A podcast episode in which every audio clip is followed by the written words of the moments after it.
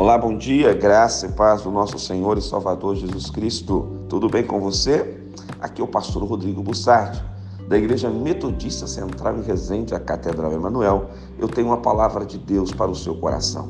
Evangelho de João, capítulo 7, verso 37. No último dia, o grande dia da festa, Jesus se levantou e disse em alta voz: Se alguém tem sede, venha a mim e beba. Jesus se apresenta como aquele que é a água viva, aquele que pode matar a nossa sede, aquele que pode dar significado à nossa existência. Talvez você esteja desanimado, desmotivado, precisando de renovo, precisando de esperança, precisando de cura, precisando de um milagre e você está com sede, você está cansado e sobrecarregado. Eu quero te dizer que Jesus é a fonte da água viva. Se você está com sede, você pode ir a Ele.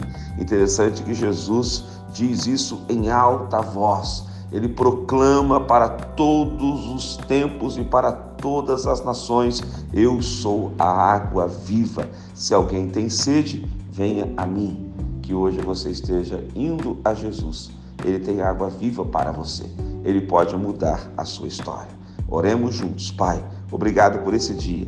Queremos beber hoje da fonte da água viva. Que o Senhor nos traga cura, esperança e renovação nesse dia. Em nome de Jesus que oramos. Amém. Que Deus te abençoe.